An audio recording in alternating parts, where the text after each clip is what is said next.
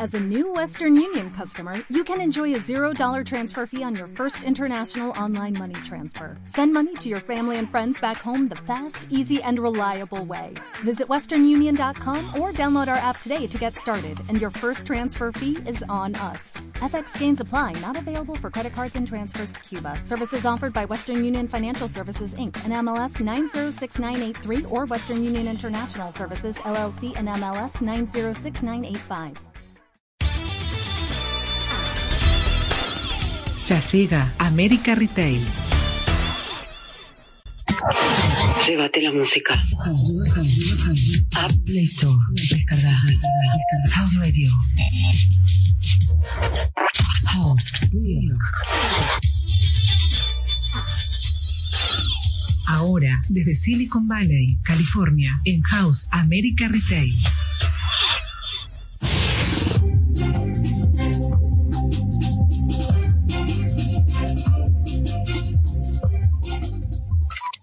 Y aquí estamos. ¿eh? Les pedimos permiso, no solo les decimos bienvenidos, sino que eh, iniciamos de esta manera un nuevo encuentro. Acá, una charla, una conversación en América Retail, en Chaos Radio, por supuesto. Desde, miren, en California, ahí está David Tuek. Bienvenido, David, ¿cómo va? Muchas gracias, Andrés. Aquí eh, muy emocionado por, por, por, otra, por otra gran conversación. Por supuesto, y la visita que tenemos hoy, quédense ahí, ya lo van a conocer, es un gran empresario, pero no adelanto nada. Delfina Montvelat está en Madrid, en la capital española. Bienvenida. Muchas gracias, Andrés. También esperando lo que va a ser esta conversación tan interesante con el protagonista que tenemos hoy. Por supuesto, y a través de América Retail, con muchos detalles, anticipos, historias de las compañías, pero también, claro, la posibilidad de hacer muy buenos negocios y de estar así, como estamos ahora, conectados en todo el planeta. Saludamos a la radio más argenta de Barcelona, bueno, así están ellos, eh, siguiéndonos, por supuesto, a través de House Radio, ¿sí? Bueno, ahora hicimos la presentación, yo estoy aquí en Buenos Aires, soy Andrés Ferraro, eh, los, bueno, les vamos a dar el pie y la bienvenida a Francés Ocerán Resina, un eh, empresario nacido en Barcelona, pero le vamos a decir Fran, ¿no? Bienvenido, ¿cómo estás? Eh, placer estar con usted. Bien, igualmente un placer tenerte. Tenemos un poco la línea entrecortada, pero ahí lo vamos a resolver. Mientras tanto, vamos a contar que Frank, que como él nos ha autorizado que le digamos antes de arrancar el programa, eh, bueno, es licenciado en Ciencias Económicas eh, por la Universidad Autónoma de Barcelona, un diplomado en Gestión Empresarial y Marketing, eh, ha obtenido un máster en distribución de automóviles por escuelas de gestión empresarial en Stuttgart, en Alemania, puntualmente la compañía Porsche, y también en Estocolmo, en Madrid, a través de otra gran compañía que es Saab Sueca, ¿no? Todo el mundo la conoce. Bien, ha tenido posgrados en economía, emprendimiento social, otro posgrado en proyectos de integración laboral, bueno, y ha estado a cargo de muchísima gente, ha estado obviamente en el mundo corporativo, por lo que estamos contando, ¿no, David? Sí, sí. Y, y, y creo que me gustaría tocar con, con Fran un tema eh, muy apegado y, muy, y una pasión, yo creo que, que ha de tener Fran, sobre el inicio laboral de gente con discapacidades o más bien capacidades diferentes. Este, Fran, ¿nos puedes platicar un poco de cómo empezó este proyecto para ti? Está, está bien conectado porque no, no lo estoy escuchando desde acá. ¿Se me escucha? Ah, sí, ahí viene, ahí viene, ahí viene. De vuelta, bienvenido, Fran. Como dije, estoy en la Patagonia y estas cosas suceden. Todo es inmenso. ¿verdad? Bien, en la Patagonia, Argentina. Bueno, y acá en este programa, que es un encuentro, una conversación, eh, queremos conocer parte de tu historia. Y bueno, también conocer ese paso que has dado, como decía David, en una compañía muy especial, ¿no? absolutamente especial. Eh, bueno, estamos teniendo. Perdón, Francesc, estamos. Escucha. Entra y sale un poco, entra y sale un poco desafortunadamente, pero bueno, vamos a vamos a tratar de otra vez establecer la, comunicación. Eh, Fran, ¿nos puedes oír bien? Me parece que está claro la conexión. A ver. Bueno, mientras que tratemos de restablecer la, la, la, conversación, yo creo que podemos tocar un poco los temas que estamos tocando eh, fuera del aire con, con Fran. Fran eh, tiene un, una labor especial y, creo que es inmensamente importante el trabajo que, que está haciendo, eh, colocando a gente con capacidades diferentes en el, en el, en, el mundo laboral. Eh, nos estaba eh, comentando de restaurantes que, que en, en Cataluña que tenían un chef obviamente de primera línea y gente con capacidades diferentes laborando ahí, dándoles una oportunidad de enseñar el inmenso eh, valor que tienen. Y, y, yo creo que la gente eh, está, va con gusto a lugares así porque sabe que, eh, que cualquier persona tiene la dignidad y, y, la oportunidad de trabajar es algo muy, muy importante. Y, para mí eso es algo primordial y muy importante para, para todos para gente de todo tipo y de todos rastros, ¿no? Bien, y a ver si estás, Fran, a ver si te escuchamos mejor. Ah, ah, ah, bien.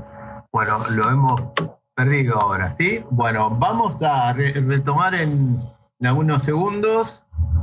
Ustedes nos dicen, eh, a ver cuándo. Pero mientras podemos platicar entre nosotros, yo creo que eh, una de las partes importantes, Andrés, es, es, es esta, em, la importancia de darle eh, valor a, la vida y valor al trabajo ajeno. Eh, y creo que es algo bien importante y creo que todos, em, hablando específicamente del mundo de retail, ¿no? Creo que es una ventaja sobre mucha, mucha otra empresa y muchas otras, este, em, muchas otras compañías tener a gente con capacidades diferentes aportando, em, y, creo que es una, un diferenciador interesantísimo para el mundo de retail, algo que, que inclusive puede llevar una campaña de marketing y, y, y puedes llegar a aumentar ventas para una empresa, em, tener a gente con capacidades diferentes aportando todo su máximo para, para, el, para el bien de la empresa y creo que es algo que es eh, que es bueno para los dos, ¿no? Es bueno para la empresa porque, porque genera, genera dinero y genera... No, no, esto no es un regalo. La, gente sí aporta un trabajo importante y también para, para ellos, eh, la gente con discapacidad o con capacidades diferentes, tendrían, eh, les da eh, la oportunidad de enseñar el valor que tienen. Y, creo que es un algo este, simbiótico. Bien. Y es muy importante cuáles son los valores que son cruciales a la hora de liderar una empresa. La gente que tiene a cargo y puede estar en situación de contratar a gente con discapacidad que quiere ser visto, eso es lo que quieren de alguna manera. Es gente que tiene las mismas habilidades que nosotros, eh, es decir, somos todos iguales, ese es eh, uno de los conceptos que resaltaba Fran. Entonces es muy importante eh, el tipo de liderazgo que para mí lo que se viene hoy a, nivel internacional es ese cambio de el tema de los valores humanos. ¿Qué es lo más importante a nivel de valores que deben tener las empresas? Y Entonces, líderes, ¿no? Agregaría yo. Ahí está. Creo que está Frank eh, ya reconectado, lo hemos traído nuevamente. A ver, ¿nos escuchas bien? Ahí va. Sí, escucho, escuché escuché, creo que era Delfina que hablaba, ¿cierto? Sí, ¿cierto? Fran, justo estaba destacando que decías vos, la importancia de que esta gente quiere ser vista y el tema de los valores humanos dentro de la empresa. ¿Cuáles crees que son los valores cruciales a la hora de liderar una empresa? Mira, Delfina, yo tengo, hice un artículo en Barcelona una vez para una revista en que yo hacía el ejemplo porque leí una vez una entrevista a uno de los artistas del Cirque de Soleil que le preguntaban si era muy duro su trabajo porque estaban, se la pasaban viajando por todo el mundo, que no estaban con la familia, etcétera, las dificultades, etcétera. Y la persona dijo, mire, ¿cómo me voy a quejar si me pagan tres veces por mi trabajo? Es decir, hago lo que disfruto, o sea, hago en lo que yo disfruto trabajo, me pagan por hacer lo que yo disfruto. Viajo por todo el mundo y conozco gente maravillosa todo el tiempo. Entonces yo eh, hice parangón con el mundo de la discapacidad. Le puse y les escribí ahí, una persona con capacidad diferente que retorna el 100% de su salario en producción, en, calidad, eh, siempre con los soportes necesarios, por supuesto, porque una persona que no puede caminar necesita una adaptación de puesto de trabajo, etc. Eso es eh, un pago, digamos, eh, te pago una vez, le das un sueldo, te pago con, con el bruto como cualquiera de nosotros. Otra es el pago a la comunidad.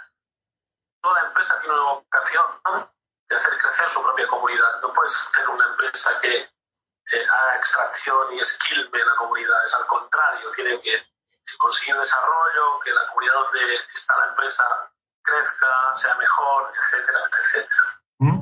Y es una función básica, por supuesto. Desarrollo económico de una comunidad tiene que contemplar sí o sí a las personas con capacidad diferente, si no, no es una comunidad. Y el tercer pago que te hacen es la empatía que genera en una empresa tener una persona así. Esas eh, caritas que tenemos todos de disgusto cuando vamos al trabajo a las 8 de la mañana, nos falta el café, la bronca con no sé quién, etc. Ellos te obligan a sonreír. Una persona down, una persona con parálisis cerebral, una persona eh, en silla de ruedas, eh, te obliga a ser amable. Te está generando un ambiente muy, como decía Delfina, muy humano, necesario en una empresa están pagando tres veces su salario. Y eso yo estoy convencido, gerencié empresas ejecutivas muchos años, durante 30 años como CEO de empresas. Cuando llegué a ese mundo, yo me definía y me definía como una persona que hacía o pensaba de forma imposible. Generé muchas cosas nuevas que no se habían hecho nunca en el, sector de servicios de la automoción. Y decían, este tipo piensa de forma imposible. Cuando yo llegué a este mundo dije, no, acá soy un aprendiz. Soy aprendiz. Tenía ya 50 aprendí tanto. No sabes lo que aprendí. Fran, yo tengo una pregunta eh, específica sobre el tema. Acabas de hablar sobre los, las tres veces que se paga el salario y algo muy interesante. ¿Cómo podemos eh, expander esto para que lleguen más empresas y vean el valor que está generando eh, la gente con capacidades diferentes. Y no, eh, también quiero tocar un tema que, nos platicaste fuera del aire, que no te gusta eh, el término integración de la gente de, de, capacidades diferentes. ¿Podrías también hablar a ese tema, por favor? Sí, por supuesto. yo soy famoso acá donde vivo, porque me han llevado algunos programas de radio y la televisión local, porque cuando me preguntan, me hablan, que les hable de inclusión o integración, yo miro al cielo capaz que se van a caer ahora de las nubes, no sé, no sé, no sé qué están, ¿no? Entonces yo dije, el, somos nosotros. En el restaurante que teníamos en la playa, en Badalona, que está pegadito a Barcelona, teníamos sedas en los techos, eh, música chilao, arenas con eh, madera del Camerún, eh, de vida para la playa. ¿Qué problema tenía la gente a las 10 de la noche en verano, fantástico, con el sonido del, saben que no hay mareas en el Mediterráneo, estaba muy cerca del agua, en un lugar idílico. Y una noche me acerqué, estaba cerca, teníamos 20 personas trabajando, 15 de ellas eran personas con capacidad diferente, me acerqué para escuchar.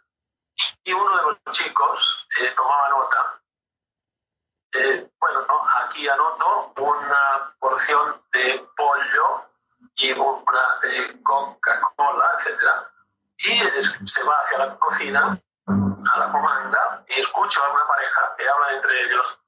Eh, este chico es tonto, una a la otra. Entonces Entonces yo doy dos pasos y me pongo entre ellos. Disculpen, señores. Así es. Aquí. Pero resulta que son los dueños. Y hubo un cambio radical porque se trata de visibilidad. Cuando televisiones de media Europa me entrevistaron, fue un gran éxito, porque podía cenar por menos de 50 euros, y había por tres semanas, etcétera, etcétera, porque hay mucha calidad. Es, no tiene que ser incompetente la calidad con las personas, porque eso suele suceder. Hay mucho rubro mal pago en el sector de la diferente capacidad. Compite, compite con los productores de las fábricas de prestos, con la migración ilegal procedente de países del norte de África, como antes. No, no, no hay derecho que hay que competir eh, con dumping de precios, etc. Entonces, esa pelea tuvimos y ellos, eh, 10, solo que no puedes exigirle que tome nota en 30 segundos. Pero ¿qué problema tenía ese matrimonio viernes noche, 22 horas, con la luna llena frente al mar, con sedas en el techo, con música chill con toda la vida por delante? ¿Qué problema tenía por un, retraso de 30 segundos en tomar la nota? Somos nosotros los que tenemos problemas, no son ellos. Por eso yo digo, hay que cambiar la visión. ¿Mm? Para terminar, digo, cuando yo después de tantos años como todos nosotros no los conocía de cerca, los miraba por la calle, seguramente miraba de una forma diferente, porque cuando empecé a, a meditar, cuando empecé a trabajar con ellos, me cruzaba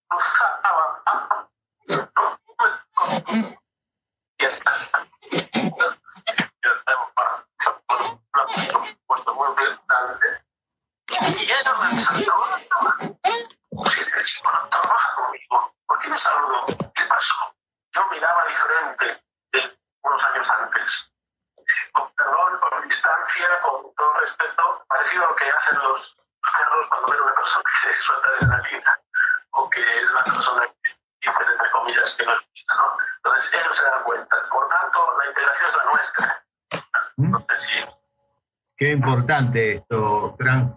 Eh, y yo leía, compartíamos tu, tu hoja de ruta, ¿no? Tu perfil, graduado diplomado en ciencias económicas de grandes compañías y luego, eh, bueno, como gerente de esta compañía de talento especial eh, y después también, digamos, ¿dónde está el, el punto de conexión? ¿En tu historia personal en que vos cambiaste esta mirada? ¿Es así? Sí, Ay, no te estamos siguiendo bien. Bueno, mientras, mientras que esperamos esta reconexión, Andrés, ¿podemos comentar un poco? A ver, dale, David. Vamos a comentar un poco sobre, sobre, el valor aquí.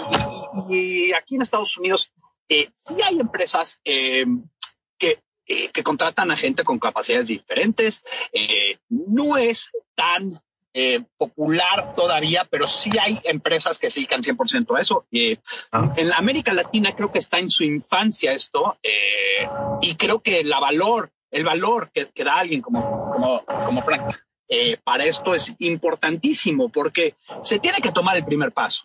Y el primer paso no puede venir desafortunadamente de esta gente con capacidades diferentes, sino tiene que venir de, un estímulo externo. Y creo que, que tener a, alguien como Fran, eh, un empresario dicho y hecho, preparado e, e internacional, eh, creo que creo que es este importante tenerlo para, para abrir puertas y romper fronteras, ¿no? También, ¿no? Y por eso yo quería, le, consultaba a él, porque él incluso ha tenido un episodio eh, de una CB eh, entonces, bueno, quizá no sabía yo desde cuándo él ha logrado este cambio de mirada, ¿no? Porque también esto él se ha convertido en una suerte de, a ver si es la palabra, evangelizador hacia los otros eh, de este cambio de mirada, ¿no? El cambio está en nosotros, decía él, hace unos segundos. Así que bueno, vamos a intentar retomar nuestro contacto con eh, Frank, que está en el sur eh, de la Argentina. Y bueno, aquí estamos. ¿Estás de vuelta, Frank? Ahí te, te trajimos otra vez con la conexión.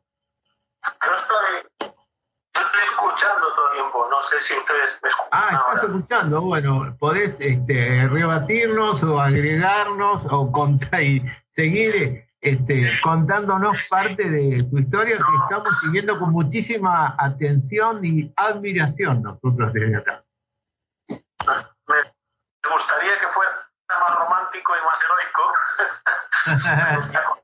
tenía, a ver, 2003, casi 50 años, eh, tuve un choque muy fuerte con la gerencia general de Porsche porque hemos eh, distribuido el SOP en España. Eh, bueno, diferencia de opiniones, yo era contrato de trayectoria y decidieron no seguir más conmigo. Entonces dije, no, yo ya no voy a montar con nadie más, más que para mi cuenta. Como tenía mucha experiencia, me hice consultor empresarial. Luego de una gran entidad, como dije, con rubros con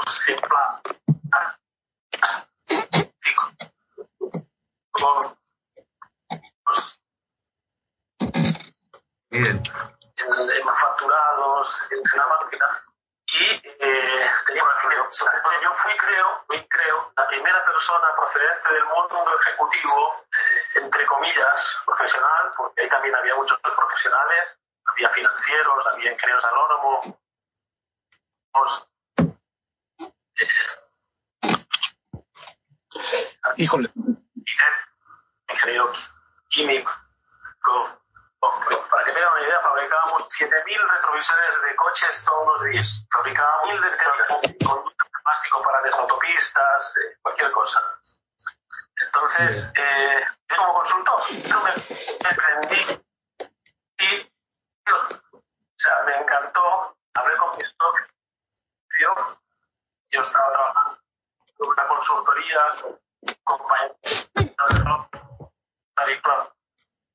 que yo era ya era entonces, y estuvimos trabajando como consultor. Yo tenía una consulta que otro día, pues eso muy grande eso. Yo, eh, por consejo de un amigo, diseñé una cosa que se llama Manage Share, que es un Share y Share. Y era eh, consultoría y para la semana eh, diseñada en Entre la gerencia, porque es una consulta gerencial Ok, desafortunadamente, sí, perdón. Desafortunadamente, Fran, eh, la conexión nos ha fallado, la tecnología no tiene palabra y, pues queda, invitado para, para otro día para hablar esta charla. Creo que eh, la labor es tan importante. Sí, la labor así es. La tecnología así es, Andrés, del final. Mm. Nosotros estamos en diferentes partes del mundo. Es muy importante que se transmita el mensaje bien más con lo que está hablando. Aparte está contando parte de su vida, de su propia historia, así que, eh, bueno, sugiero a ver si mañana, en otras condiciones, podemos eh, hacerlo y compartir eh, algunos minutos con, con Frank. ¿Qué les parece? Me encanta. Y creo que nosotros podemos tocar un poco los temas que, que, que, empezó a picar piedra aquí, Frank, que es las ventajas que genera, que, que genera tener a gente con, con capacidades diferentes, específicamente en el mundo del retail. Y uno de los puntos muy importantes que tocó Fran, y creo que es algo que eh, la gente o las empresas a veces pierden vista de, es lo que dijo de cuando uno se, se topa con alguien con capacidades diferentes, muchas veces eh, la alegría pura eh, que tienen se transmite de una manera. Yo, yo tengo familiares con capacidades diferentes y les puedo decir que cada vez que los veo se me olvida 90% de los problemas que tengo en la vida por, por el, el gozo y la sonrisa y, y, y eso es algo que, que transmitirle al cliente le puede aclarar la vida, le puede, le puede por lo menos el día. Y creo que es algo que eh, se habla mucho, muchas veces de la responsabilidad social. Y creo que este es un punto muy interesante que no se ha tocado y no se ha explotado por muchas empresas. Bien, importante. Más allá, eh, yo creo que eh, muchos países tienen eh, recorriendo, ¿no? Así en general, eh, distintos beneficios impositivos en dinero, pero lo otro, estamos hablando de lo que vos decías, David, las personas, ¿no? Que tu cambio de mirada, de entendimiento, se genere también en cuanto a la cultura de una compañía, puertas adentro y puertas afuera. Por lo cual, hacía que la historia de Frank lo vamos a ampliar. ¿Qué te parece en el día de mañana? Eh, con mucho gusto, obvio. Tampoco era una cuestión de eh, tenerlo y así que se entrecorte, perdemos parte de su mensaje este, y perdemos parte de su historia. Así que bueno, mañana estará él con nosotros con mucho gusto. Eh, hagamos un, una, un pequeño encuentro con un poco de música, abrimos más el programa y obviamente tenemos muchísimos temas de estos días eh, en tiempo real que tienen que ver con el retail, con el comercio, con los emprendedores, con la innovación, por supuesto. Ahí está Delfina también, eh, que nos va a contar una historia muy especial. ¿Podemos ir con un poco de música, Mariano? ¿Sí? Sentidos que se transportan con la música, sonidos con emoción, canciones que llegan donde estés. House New York, wherever you are.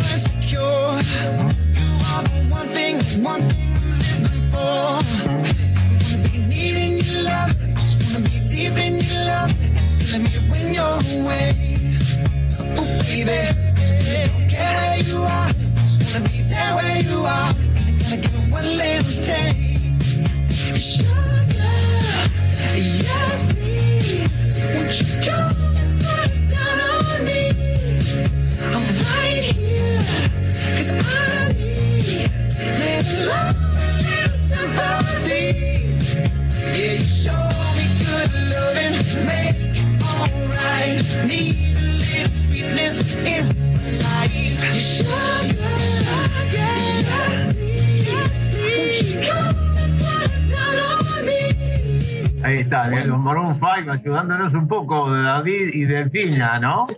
Sí, bueno, como, como siempre comentamos, la tecnología no tiene palabra y hoy, hoy nos tocó eh, nos tocó este tema, pero, pero aquí tenemos también a, Delfina. Yo creo que uno, la, gente, la gente le encantaría saber, Delfina, cómo llegas de, de Argentina a Madrid y, y, el proyecto que tienes, que es realmente bien interesante. Eh, ¿Nos podrías platicar un poquito sobre, sobre cómo integras tu, tu, proyecto ahorita? Les voy a contar un poco del proyecto y cómo fue que llegué acá a España hace ya son cuatro años. Ah. Eh, yo estaba trabajando justo en Argentina para el gobierno de Argentina eh, con el presidente Mauricio Macri, me, ocupaba de todo lo que era la recepción de, de, las personas que venían del exterior y tuve la oportunidad, justo por una persona argentina, de hacer todo lo que, o sea, de ir a posicionar a Londres todo lo que era la marca país latinoamericana. Entonces mi trabajo en ese momento era ir viajando por distintos países, acompañando a presidentes a todo lo que era la promoción de distintos productos de cada uno de los eh, países que me tocara. Entonces, a partir de ahí, tuvimos, eh, tuve, me di cuenta en un momento con, con las necesidades, acá estando en Madrid después de un tiempo, del el tema del el apoyo al comercio local, de que había nuevos desafíos que las aplicaciones acá dentro de España no estaban tocando. ¿Qué pasaba? Acá los porcentajes eran muy altos, habían aplicaciones con porcentajes muy altos y necesitaba la gente en este momento, especialmente en la transición de pandemia, alguna aplicación que favoreciera a todo lo que es el, el apoyo al comercio local y la digitalización de los barrios. Claro, porque fueron todos, como todo el mundo, todos los países, afectados por, bueno, el cierre de comercios, digamos, la gente que dejó de comprar, de viajar, el turismo, bueno, en general todo, ¿no? Y los de negocios locales también. La realidad era que cuando vos ibas a hablar con la gente, eh, era eso justo el tema que hablamos con francés, empatizabas con la gente, porque la gente venía de realidades sociales muy diferentes, porque yo tenía desde pequeños comercios a marcas grandes. Entonces, mi desafío como, como directora de Cuicoy era cómo puedo juntar en una misma plataforma y ayudar a que los, a los comercios, tanto chicos como grandes, sean visibles. Entonces generamos una campaña de todo lo que es eh, apoyo al comercio local a través de distintos barrios de Madrid. Entonces nuestro primer barrio que elegimos fue el barrio del Rastro. Entonces lo que hicimos fue seleccionar 10 comercios, porque lo hicimos como prueba piloto, y de esos 10 comercios que habíamos elegido, trajimos a una ONG que se llama Yo Soy Refugiados. Es gente eh, que son músicos, que trabajaban en conservatorios, gente de primer nivel que también por la pandemia se vio afectada y me di cuenta que era una manera de inclusión de todo lo que era artistas y también apoyar a la misma vez a lo que era el comercio. Qué bueno. Para, el rastro es el barrio ese donde los domingos a la mañana, al mediodía, se, juntan. en la calle, arte y antigüedades. Bien. Y en este barrio lo que veías turista nomás, ¿no? Digo, que no de sabe, de los domingos es, es, tal cual. Es los lugares míticos acá de Madrid que le recomiendo a la gente que vaya. Eh, pero ¿cuál era la realidad del barrio del rastro hoy en día? había muchos comerciantes en la semana vendiendo artes y antigüedades que estaban frenados, que no estaban vendiendo. Entonces, ¿cuál fue mi idea? Fue acercarme a cada uno de ellos diciéndole, de alguna manera, somos una plataforma que lo que quiere de alguna manera es que ustedes sean visibles y puedan vender más. Porque, ¿qué había pasado? Semanas anteriores con la pandemia estaban todos los negocios cerrados y todos estos comerciantes se vieron perjudicados. Entonces, con esta aplicación que estamos lanzando acá en Madrid, el lanzamiento lo tuvimos hace muy poco tiempo, pero creemos que va a tener un impacto muy positivo porque estamos ayudando con todo lo que es el posicionamiento de SEO, de SEM, a que de alguna manera se hagan conocidos los comercios, qué producen los comercios exactamente, que la gente sepa quién es el comerciante que está detrás del negocio y cuál es el producto que está vendiendo.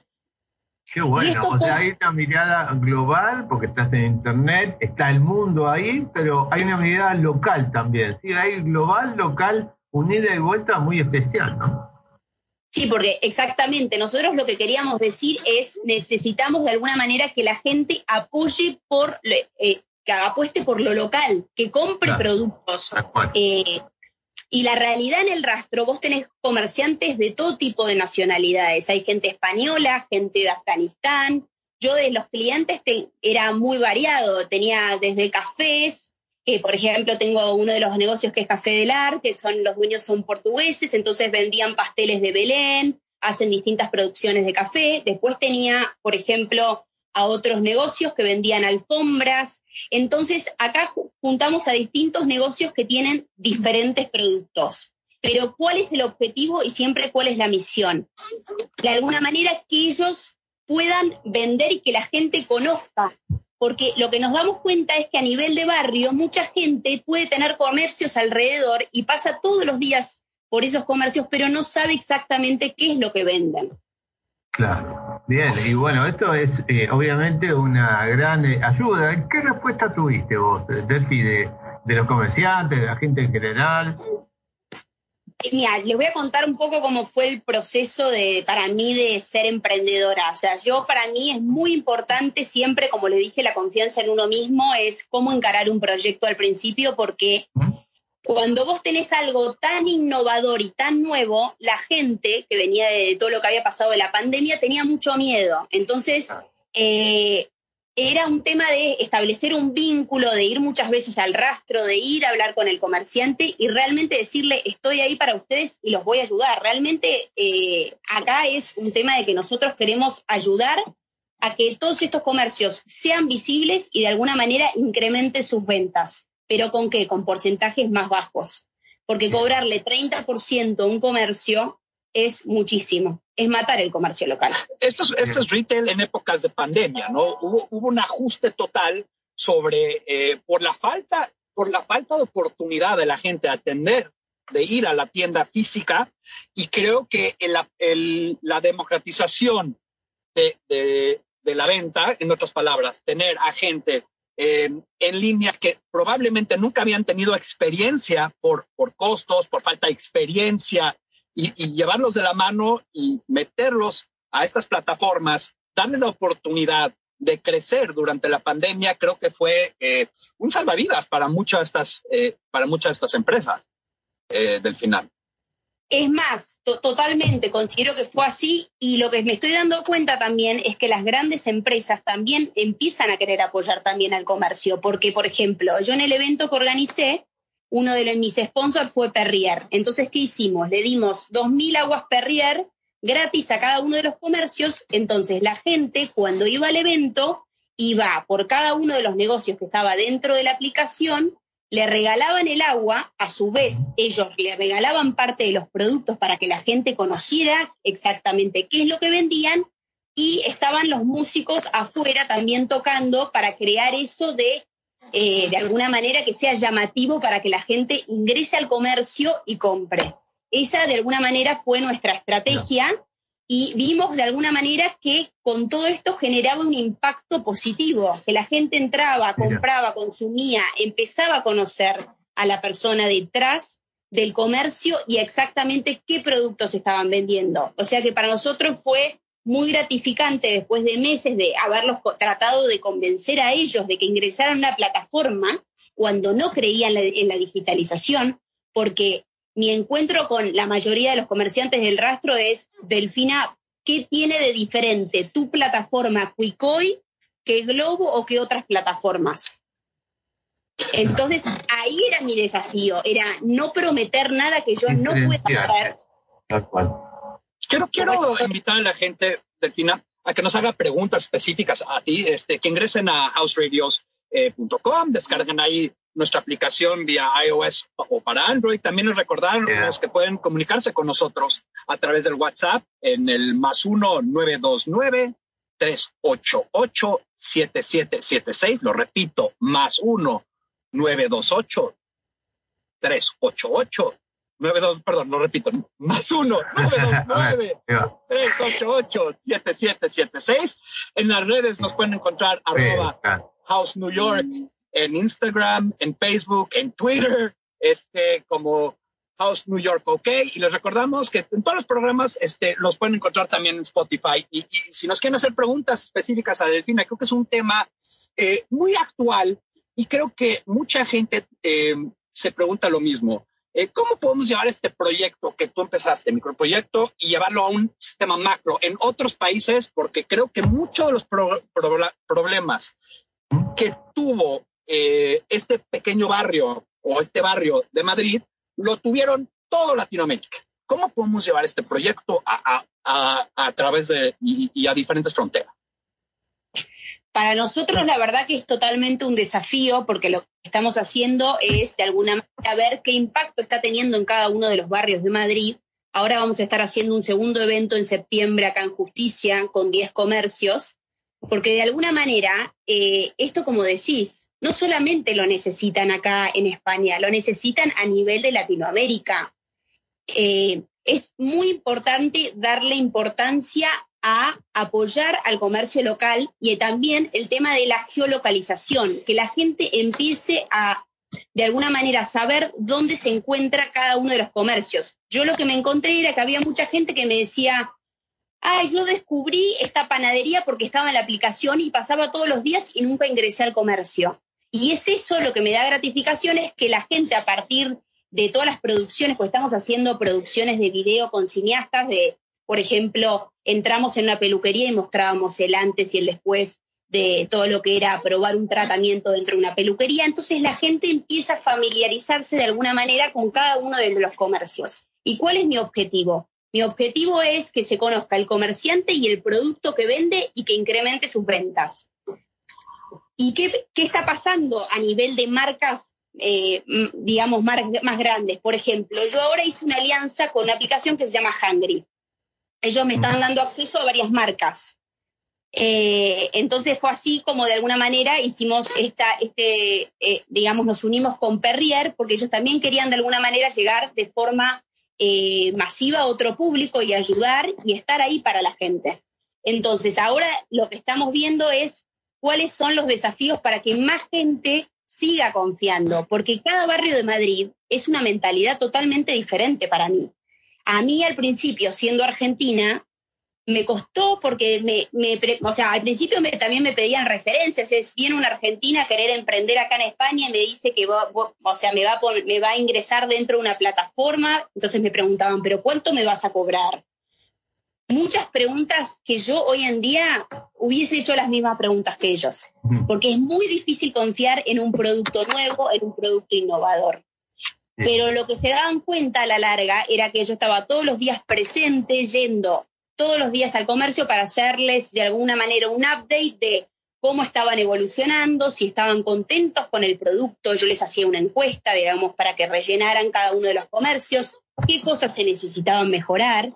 Y es eso, y es esos los desafíos que hoy enfrentamos, es o nos digitalizamos o qué es lo que pasa.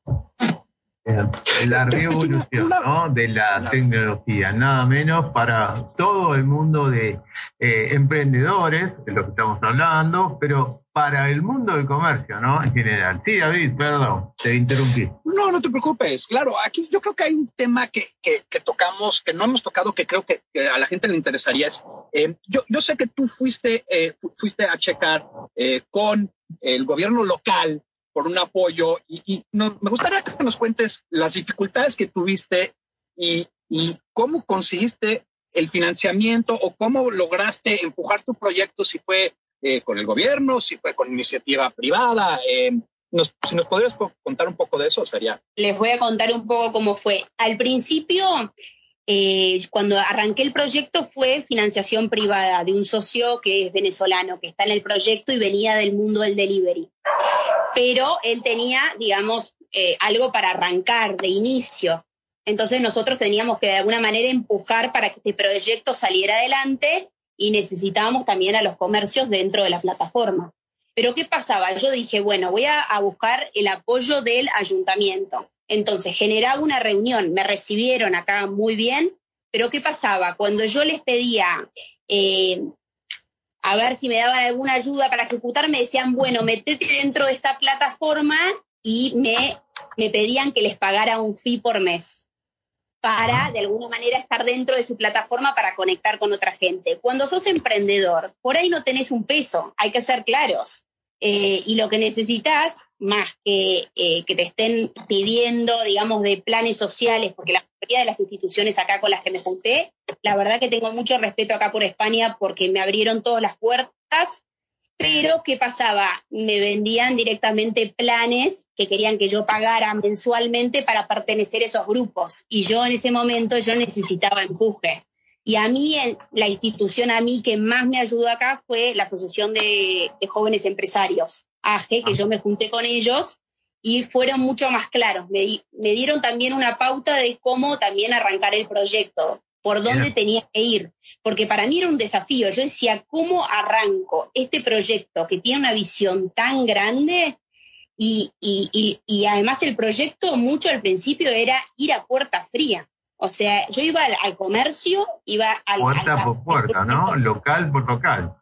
Local por local, me quedaba horas en el rastro y le decía, hola, soy Delfina, tengo un proyecto. ¿Y qué pasaba? Yo al principio todavía no tenía negocios ingresados, como para decirle, miren mi proyecto. Yo tenía todo el entusiasmo, toda la pasión, tenía, tenía todas las ganas que tiene un emprendedor, pero esos son los desafíos que al principio yo lo que considero que fueron mis grandes amigos, fueron mis grandes desconocidos, o sea, fueron los grandes desconocidos que conocí ahí que me apoyaron, que vos te terminás sorprendiendo esa gente que te da ese voto de confianza para encarar tu proyecto y dicen, bueno, Delfina, yo confío en vos, me pongo en tus manos y para mí es, eh, para mí es mucha responsabilidad. Yo todos los días me levanto y digo, eh, estoy llamándolos por teléfono a ver cómo puedo ayudarlos y cómo puedo hacer que se reactive la aplicación, porque es una aplicación, digamos, muy joven, por eso estamos haciendo esta campaña de publicidad a nivel de barrio por barrio, para que la gente vea el producto, vea lo que hacemos, que nos interesamos en el comercio, en que se vea el producto. Eh, y para, e, para, para, nosotros eso es lo más importante y es lo que queremos transmitir a nivel de valores. Nosotros con Cuicó lo que queremos generar es comunidad. Si nosotros somos comunidad, es un tema de que nos ayudamos entre todos. ¿Cuál es el valor de... Eh Sí, el valor. ¿Cuál es la importancia de la confianza ¿no? que tiene que tener el emprendedor con vos, que sos otra emprendedora, pero digo, con las personas que pueden proveer este tipo de herramientas, ¿no? Digo, venimos de un tiempo de pandemia donde todo se ha trastocado, el comercio, el turismo, las relaciones de personas. Digo, bueno, qué importante es volver a eh, a poner a atender estos puentes, a reformular la forma en la cual confiamos, ¿no? Confiar desde la palabra y también desde el otro, del trabajo genuino, ¿no?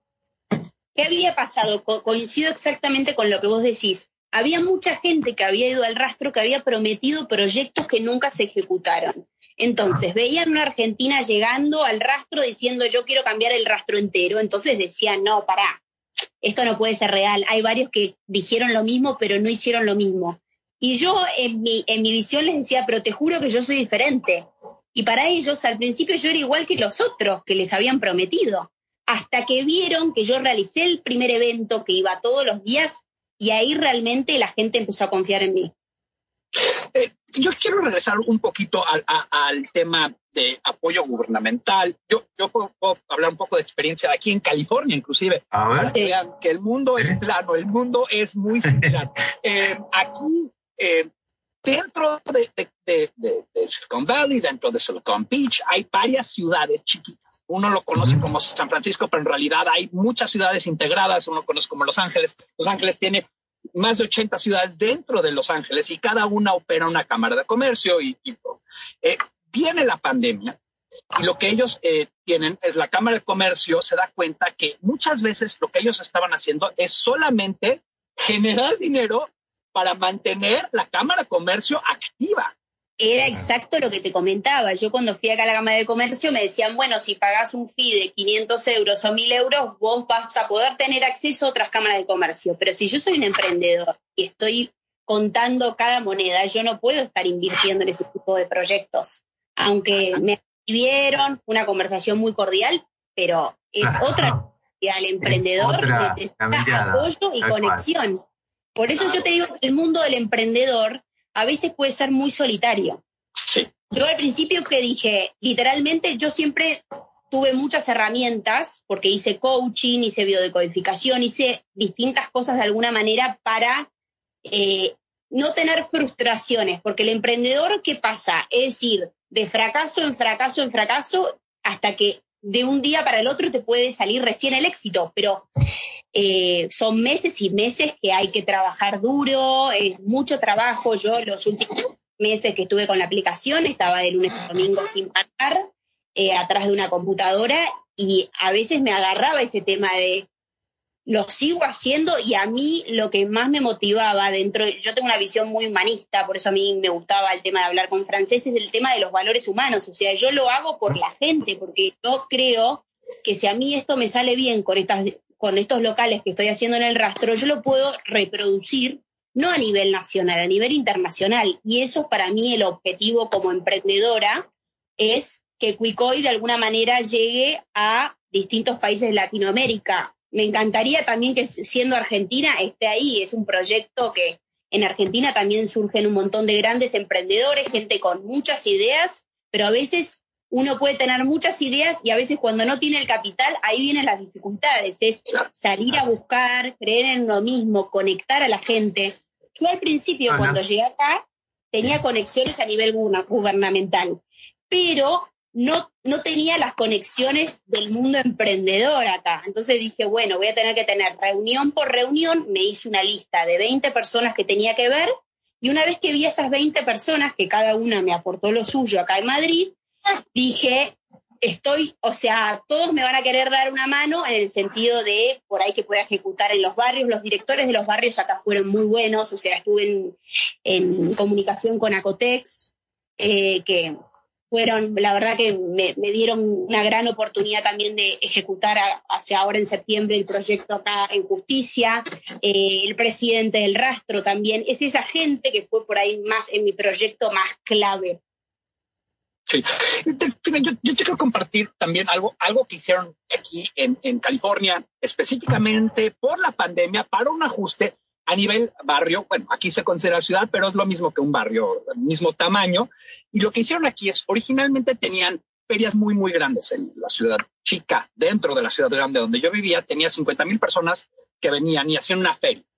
Y en esta feria era un apoyo al comerciante local, en teoría. Lo que llegó a pasar es que compañías masivas, cerveceras, eh, compañías de turismo, invertían tanto dinero que fueron aislando a, las empresas, a las micro y pequeñas empresas. Y entonces la Cámara de Comercio lo único que estaba haciendo es perpetuar eh, su existencia sin el apoyo al negocio actual. Entonces llega la, eh, la pandemia y deciden, vamos a recortar todo. Y vamos a ir dos pasos para atrás y vamos a solo dejar empresas locales participar.